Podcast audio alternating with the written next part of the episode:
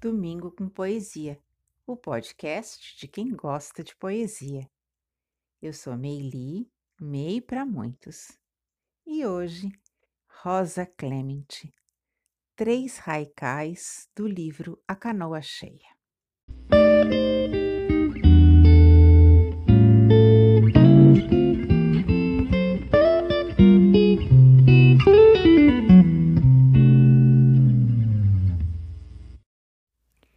Tempo de pesca, as gaivotas chegam e o silêncio vai. Cortejo de gatos. A menina vai na frente levando as sardinhas. Entre o susto e os latidos do cão, a lua cheia.